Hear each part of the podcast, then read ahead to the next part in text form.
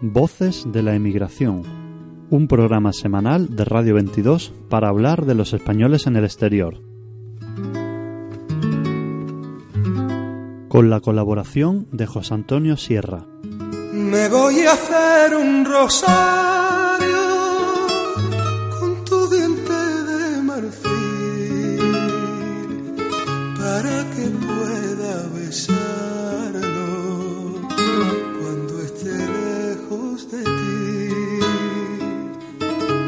Sobre su cuenta divina, hecha con nardo y jamín rezaré para que me ampare aquella que está en San Gil.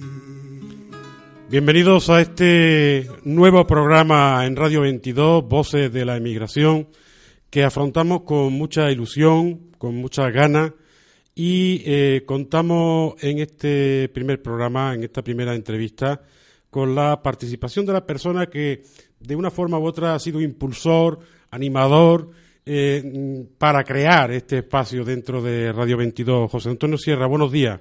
Hola, buenos días. José Antonio Sierra, eh, gran conocedor de la emigración, de los españoles en el exterior. Eh, él va a trabajar con nosotros en la forma regular del programa con la, la puesta en marcha de una revista de prensa es decir, de todo aquello que tiene que ver con, lo, con los españoles en el exterior, informaciones, eh, eh, notificaciones de, de, situaciones concretas en cada uno de los países que podemos abordar. Pero hoy, la intervención de hoy con José Antonio, queríamos mm, dedicarla a, a explicar a los oyentes en qué va a consistir, qué estructura es la que va a tener este programa de voces de la emigración. José Antonio, ¿cómo, cómo hemos pensado que, que, puede dar más resultados a los intereses de los que nos pueden oír en este programa de voces de la emigración? El programa está basado en los 40 años de experiencia en Francia, Reino Unido e Irlanda, así como otros países que visité durante estos años. Uh -huh. Y a, sobre todo también a mi vuelta a España, al volver a España, en los problemas que supone el volver a España después de tantos años fuera, lo que, como si se puede decir, emigrante retornado. Claro. Y en, en esa experiencia es en lo que he pensado, he pensado, que podría ser de interés el programa. Vamos a, vamos a, abordar entonces el trabajo de las asociaciones de inmigrantes retornados. Pero hoy, la intervención de hoy con José Antonio, queríamos dedicarla a, a explicar a los oyentes que existen en España. Vamos a conocer su problemática, eh, que, que, es distinta en cada una de, de, las comunidades autónomas que hemos, que hemos tocado ya. Eh, y también vamos a preocuparnos de, de, aquellos españoles que están ahora mismo en el exterior. En la forma en que veo el programa, eh, yo he pensado en tres bloques, tres bloques dentro de, del espacio. Uh -huh. Uno que podría ser, eh, puede ser entrevistas, eh, diferentes eh, en las comunidades autónomas que se encargan de la inmigración, ONGs, uh -huh. eh, Cáritas, Casas de España, asociaciones. Otro bloque que sería de los emigrantes retornados y los problemas que supone para el emigrante retornado al volver uh -huh. y descubrir que se, a veces se siente más extranjero en España que en el país de donde viene. Eh, otro bloque eh, puede, porque puede, va a ser, es el, el, el, de los emigrantes, los problemas que supone la inmigración, la inmigración y lo que dicen a veces también, aunque no haya muchas, con frecuencia lo que dicen los boletines, las hojas informativas y de algunas emisoras, algunos programas en algunas emisoras, eh, España Exterior, y otros boletines y publicaciones de asociaciones de españoles en el exterior. La ventaja que contamos, José Antonio, con la emisión online, es decir, vía Internet, eh, actualmente, como saben, nos, están escuchando en 18 países, es que eh, este programa puede llegar eh, directamente a, a, los oyentes allí donde se encuentren. Sí, claro. Esta es la diferencia que existe entre el año que yo me marché a Francia o en, por primera vez, que fue en 1963, uh -huh. y entonces recuerdo que el Instituto Español de Migración tenía unas guías, que es la guía del emigrante en Francia, yo conservo todavía una de ellas, en la cual pues daba, eh, asesoraba eh, a, los que emigraban, o porque inclusive tenía un vocabulario de francés y español, eh, por aseo personal, por enfermedad, el vocabulario que tú pudieras necesitar. Entonces, actualmente, claro, todo eso no tiene nada que ver con aquel mundo. Actualmente eh, existe Internet y existen los, los eh, otros medios que no existían y por tanto el emigrante no tiene esas dificultades. Mm. O, cuando digo emigrante, dentro de la Unión Europea eh, la palabra inmigrante eh, no se utiliza en, tanto como antes, porque se supone que el español que se marcha a trabajar, por ejemplo, en Francia o en el Reino Unido o Alemania, tiene los mismos derechos que una persona del país. Claro, claro. Estamos hablando también, eh, José Antonio, de eh, en global, en global estamos hablando lo que se llama la tercera provincia, que son los, todos los españoles que viven eh, fuera, la diáspora, eh, pero también hemos hablado eh, de, varios niveles, desde aquellos que, que, emigraron en la época de la guerra civil, eh, que es un tipo de migración fuerte el que se dio, luego a partir de los 60 la migración más volcada también hacia América Latina, pero fundamentalmente hacia Europa, y esta nueva hornada de migrantes, fundamentalmente jóvenes, provocado por la crisis económica que hemos vivido en nuestro país. O sea que hay como un amplio abanico donde, donde este tipo de programa puede tener un efecto interesante, ¿no? Bueno, efectivamente, eh, yo conozco la, lo, que me, lo que me acabas de preguntar, eh, porque cuando yo me marché a Lyon, eh, en el en, comencé un estudio sobre la colonia española de Lyon en tres generaciones y fue a través de ese estudio para el Departamento de Geografía Humana de la Universidad de Lyon, pues descubrí eh, pues eh, las, los diferentes, si se puede decir, grupos que habían emigrado en aquel entonces, que no tiene nada que ver con la emigración que, que fue desde el año 1963 que yo conocí, cuando existían los trenes de tercera, cuando eh, en todos los compartimentos el, el, viaje duraba 24 horas, al momento actual, con los vuelos charter, eh, que a veces el viaje dura una hora o dos horas de duración, no tiene nada que ver. Muy bien, vamos a centrarnos en el espacio que va a desarrollar dentro del programa Voces de la Inmigración a partir del próximo día 10, eh, que es la revista de prensa. ¿Qué es lo que nos va a contar de la revista de prensa? La revista de prensa va a ser aquellas noticias que, eh, que, considere que son que pueden ser de interés para los oyentes y que están en la prensa de la inmigración y otras noticias que lea o escuche en otros medios, así como eh, eh, también eh, intentar colaborar con todas las asociaciones que existen en el exterior, asociaciones de, españoles residentes en el exterior, para que manden noticias que puedan ser de interés para los oyentes. Muy bien. Pues vamos a esperar con, con mucha ilusión esa, esa revista de prensa dentro del programa de Voces de la Inmigración. Y mm, a, aquellos que no te conocen, yo no te quiero eh, obligar, pero sí me gustaría que nos dijera quién es José Antonio Sierra. Pues José Antonio Sierra, yo nací en la, en la provincia de Ávila, exactamente en un pueblecito que se llama Villanueva de Gómez, hace muchos años comencé a trabajar a los 12 años y después eh, se puede decir que no he parado en toda la vida, toda mi vida, pues para hasta que me jubilé.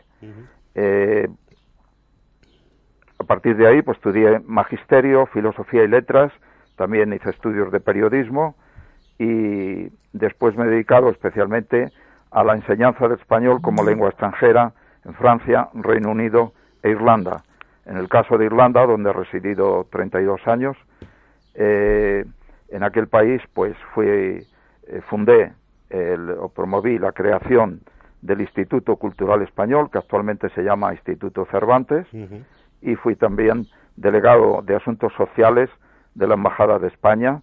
Eh, sí, puse como condición que no tenía que cobrar nada para prestar un servicio a los españoles que residían en aquel entonces eh, quizás eh, lo máximo que conseguí en aquel entonces, estoy hablando de la década de los 70, es la asistencia médica y farmacéutica gratuitas para todos los jóvenes españoles que, estaban en el país. Anteriormente también estuve trabajando y ayudando a los emigrantes en el Reino Unido durante los dos años que estuve y en Francia, en Lyon, durante los tres. En el caso de Francia, eh, recuerdo, y con, en fin, como eh, los domingos iba, visitaba los barracones, los que estaban los emigrantes, eh, digo barracones porque a veces en ellos pues vivían o estaban 20 y hasta 30 con camas con literas y algunos de ellos, en fin, lo digo con todo afecto, pues no sabían leer ni escribir y yo les leía las cartas que recibían de sus familiares en España y les y les escribía o les decía lo que te lo que tenían cómo podían contestar. En fin. Siempre no he parado de ayudar a los españoles que estaban en el exterior. Un hombre con mucho vigor trabajando en, este tema con, compasión.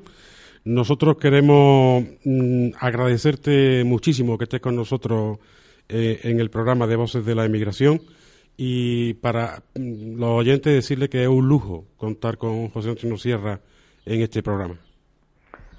Pues para mí es un honor y un placer eh, poder, eh, y estoy muy agradecido a Radio 22 por darme la oportunidad de colaborar en todo lo que sea un beneficio para los españoles residentes en el exterior, los emigrantes, emigrantes retornados y que este programa espero que sirva de puente eh, de unión entre la, entre la España de la emigración y la España de la inmigración que, y además de las comunidades de extranjeros residentes en España.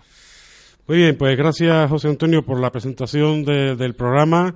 Eh, esperamos ya escucharte tu revista de prensa el próximo miércoles y agradecerte de nuevo que, que participes de esta forma tan importante en el programa que entre todos hemos ido construyendo y con tu, con tu tesón se ha puesto en marcha. Muchas gracias. Un abrazo. Igualmente.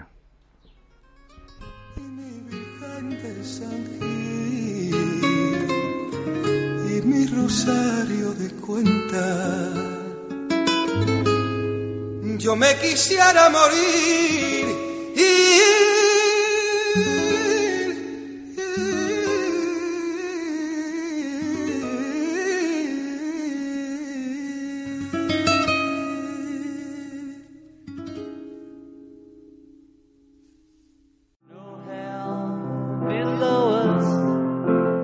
Nuestra memoria, un recorrido de la historia a través de los años.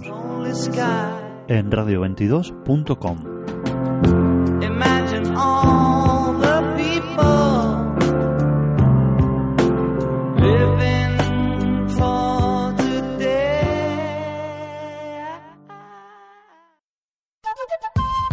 Cada día miles de personas necesitan fortalecer sus capacidades con el fin de conseguir un trabajo digno y una vida justa. Paz y Desarrollo, 25 años, 800 programas de cooperación, ayuda humanitaria y sensibilización en más de 35 países. Infórmate en www.pazydesarrollo.org. Hazte socio y colabora.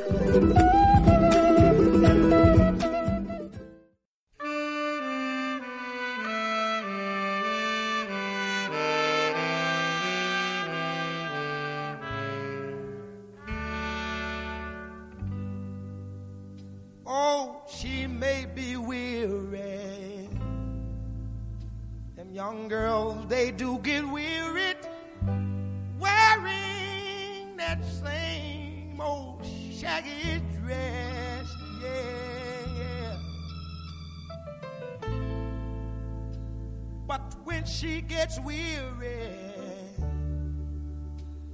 try a little tenderness. Yeah, yeah. Oh, man, that. Mm. You know she's waiting, just anticipating for things that you never, never, never, never possess. Yeah, yeah.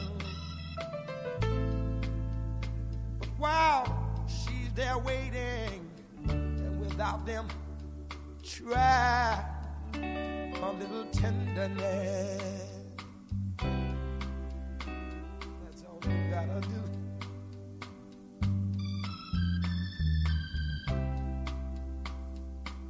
It's not just sentimental, no, no, no. She has her grief and care, yeah, yeah, yeah. But the soft words, they are spoke so gentle, yeah.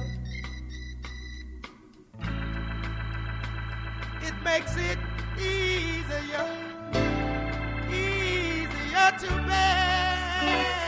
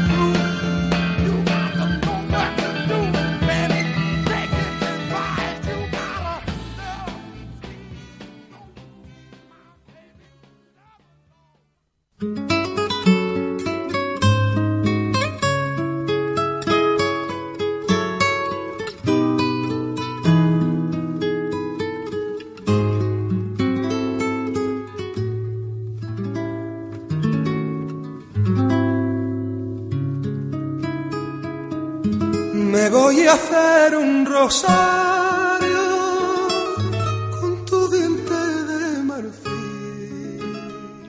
Seguimos en Voces de la Emigración, nos vamos a Galicia.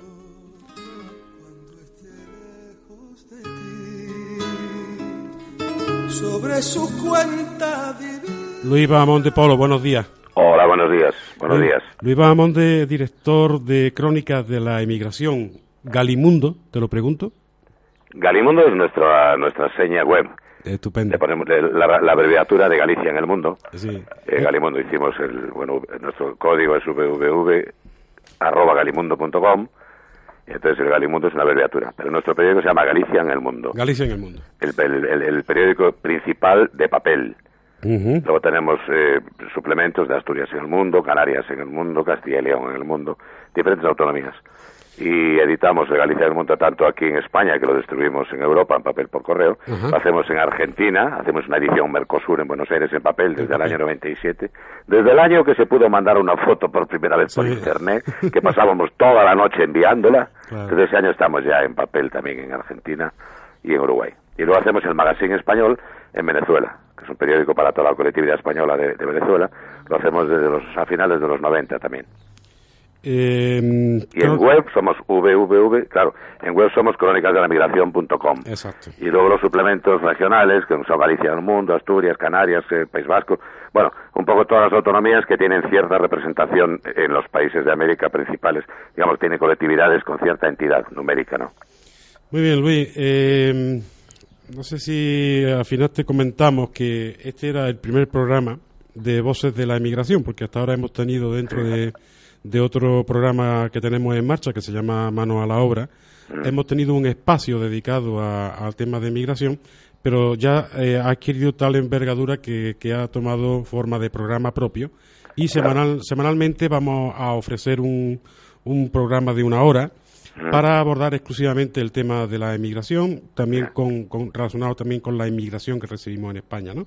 Eh, mm, y por lo tanto, en este primer programa, que es exclusivo sobre el tema de inmigración, queríamos contar con un medio como el vuestro, que de gran solera, de gran, gran implantación, y conoceros un poco más. Así que, mm, ¿qué Sí, yo puedo mandaros regularmente Sí, sí, sí, yo, lo, notas y yo fotos. lo recibo, yo recibo todo eso. sí, sí. Y en- una, en un espacio dentro del programa que tendremos de, de revista de prensa, lógicamente, iremos dando algunas noticias de vuestros medios. Sí, yo, yo os paso lo que queráis. Sí, sí, sí.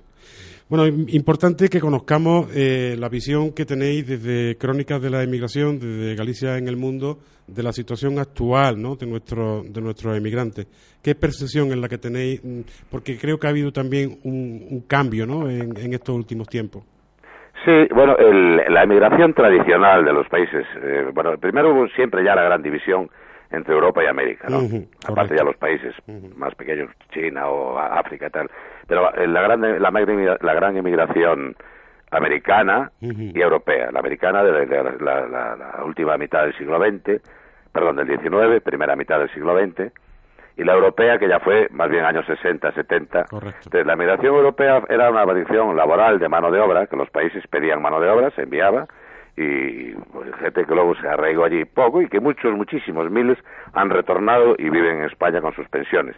En América está muy envejecida la migración. Los nativos son cada vez menos, quedan los descendientes.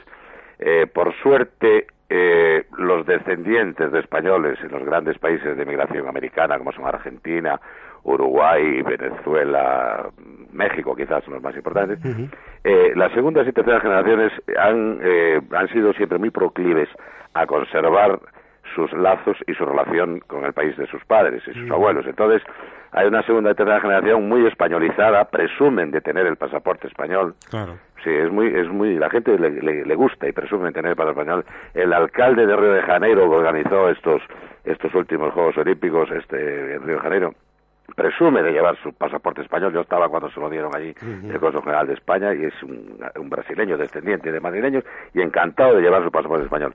Entonces, eh, gracias a ese relevo, digamos, generacional, se puede suplir un poco el envejecimiento de los principales, digamos, de los líderes que en su momento crearon los grandes centros, los grandes hospitales. Esa generación, pues bueno, se está desapareciendo, pero por suerte se está sustituyendo por las nuevas generaciones que se sienten muy españolizadas. Con la percepción eh, de prensa que, que ustedes tienen de durante tanto tiempo, eh, ¿cuáles son los problemas que actualmente eh, pueden estar padeciendo los emigrantes bueno, en el lo, exterior? lo principal es, es originado por ese envejecimiento, luego las Ah, pensiones. Los países de acogida, que en un tiempo eran países bollantes, eran países, bueno, Argentina cuando recibió el gran boom de la migración gallega era la séptima potencia industrial del mundo. Hoy hay miles y miles y miles de pensionistas españoles en Argentina cuyas pensiones están muy menguadas por la falta de poder adquisitivo de la moneda local. Entonces, eso se está compensando con las pensiones que reciben de España. Entonces, en ese punto de vista, las administraciones españolas, tanto la Administración Central como las administraciones autonómicas, están haciendo una gran labor asistencial. Eh, se mandan, yo creo que solamente en Argentina hay a la orden de 20.000 pensionistas españoles que reciben pensión de aquí. Y esa es una, digamos, de las principales necesidades características de, de hoy. Y luego, la otra parte es eh, la gran afluencia de profesionales porque si hay algo que se le puede eh, agradecer a nuestra a nuestra migración primera generación es el cuidado que han tenido siempre en dar una buena educa- educación a sus hijos. Entonces, digamos que las segundas y terceras generaciones son gente con una gran preparación y que está viniendo bien, que muchos de ellos están viniendo a España a trabajar y vienen con una cualificación profesional bastante importante. Están retornando. Eh, además de eso, quería preguntarte sobre Galicia, porque yo sé que eh, no sé si es el principal emisor todavía de emigración o no. Sí, bueno, ahora se emiten, ahora no se emiten emigrantes, ahora se emiten, digamos, ejecutivos desplazados. Eh, el inmigrante tradicional iba con aquella maleta de cartón, Correcto. que aquí en Vigo tenemos un, un- un- en la estación marítima tenemos una estatua de bronce con el señor Sí. con su maleta y tal, y detrás la mamá y el niño llorando la despedida. Esa imagen está aquí plasmada en, en- en estatuas de bronce en el puerto de Vigo. Eh, hoy no, hoy son ejecutivos. Aparte que la comunicación, te cuenta que una de las cosas importantes, hoy la comunicación es inmediata. Cuando se marchaba esta gente, de una carta tardaba dos meses en llegar. Claro. Claro, yo recuerdo la comunicación epistolar que tuvo mi padre con un tío que se le murió en Argentina en los años 50, claro, cada vez que llevaba una carta con la enfermedad del tío, ya, claro, un mes, para cada mes, para- la comunicación hoy es importantísima y la formación de la gente que va. Entonces, hoy, hoy son muchas empresas, con la globalización de las empresas, hay muchísimas empresas que llevan ejecutivos y gente a trabajar fuera. No sé si se puede comparar este tipo, digamos, de residencia en el exterior con la inmigración tradicional, pero teniendo en cuenta que hoy la comunicación eh, está es inmediata. Los medios de comunicación y de transporte son inmediatos. Hoy en 10 horas estás en cualquier país. Entonces, eh, digamos que es una ubicación más relajada y más tranquila. Pero sí hay, hay mucha emisión, todavía hay mucha gente que se va a vivir fuera. Pero yo la palabra emigrante ya no la uso ahí. Yo lo- son, son ejecutivos desplazados de empresas Sí, que menos- van y vienen. Además vienen varias veces al año a España. Sí. Ten en cuenta que la media entonces, la media en aquella época, de- era de 15 y 20 años la primera vez que volvían a España. Hoy cualquier persona que se va a trabajar a México a Navidad está en casa de vuelta. Sí, sí, eso ha cambiado sustancialmente y, Claro. y, y nos encontramos otras posibilidades que, que favorecen el tema. Pero de Galicia te, te preguntaba... De Galicia es la mayor emisora, sí. Sí, Galicia, eh, por ejemplo, eh, eh, a, a Buenos Aires le llaman la, a la quinta provincia gallega, porque hubo, una- hubo unos años ahí en la década de los 50 que la población gallega de Buenos Aires era lo mismo que la de Vigo y La Coruña juntas. Eso Había en Vigo y La Coruña tenían una media de 200 y pico mil eh, eh, habitantes y, y- y Buenos Aires, eh, Argentina, pasaba a los 500 mil. Entonces, claro, era más grande. Entonces, y sigue siendo hoy, ¿eh? Los centros gallegos, eh, los centros gallegos que hay en, en Argentina son la mayoría, hay casi 100 en, Mon- en Montevideo, en, eh, Uruguay, Cuba sigue conservando. Fíjate tú que Cuba, con la cantidad de años que han, los años que han pasado y el envejecimiento de la población sigue conservando casi 40 instituciones gallegas solo en. La Habana. O sea, sigue, sí, sí, la institución gallega sigue siendo más importante. La Canaria en determinados países, en Venezuela, por ejemplo, la migración más importante es la Canaria. Canaria. Ahora está pasando un momento muy delicado con la situación que está pasando en, El país, sí. en Venezuela, pero bueno, también las administraciones españolas, también siendo conscientes, están también haciendo una labor importante de ayuda a las colectividades españolas ahora en Venezuela. Eh, a nivel de medio, eh, la gente que está en el exterior eh, está recibiendo, según tu opinión, suficiente información directa sobre el tema de la emigración. Sí, bueno, nosotros, por ejemplo, en nuestros medios reflejamos, aparte de la, de la información de aquí, que, que les interesa, eh, pues lo que ocurre, eh, digamos, en el mundo de, las, de los residentes, lo que ocurre dentro de su propia vida, lo reflejamos también en nuestros periódicos.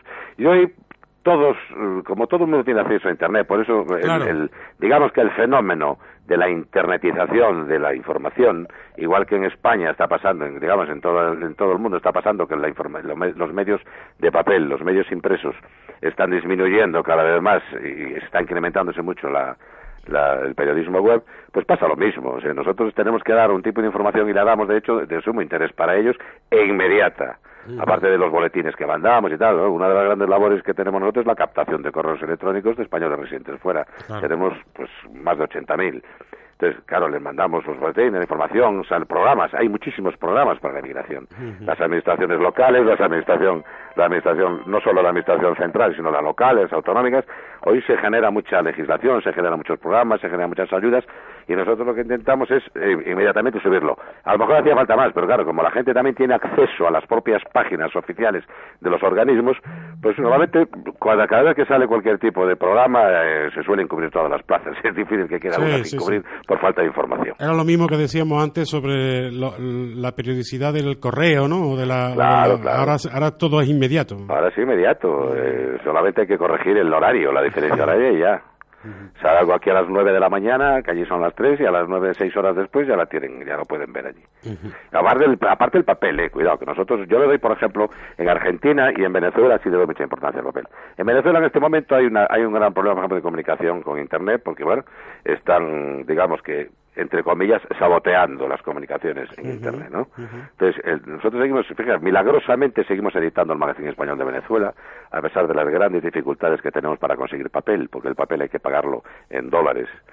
Y bueno, tenemos, eh, hemos conseguido articular una fórmula para seguir editando el periódico en Venezuela y la verdad que la colectividad lo agradece mucho. Y en Argentina también, Argentina nosotros precisamente, quizá por el motivo ese que te conté del envejecimiento de, de- de los residentes de primera generación, nosotros tenemos una edición en papel en Argentina pues que tiene mucho éxito y mucha difusión y, y- y al, al estilo de aquí, los lunes está en el bar.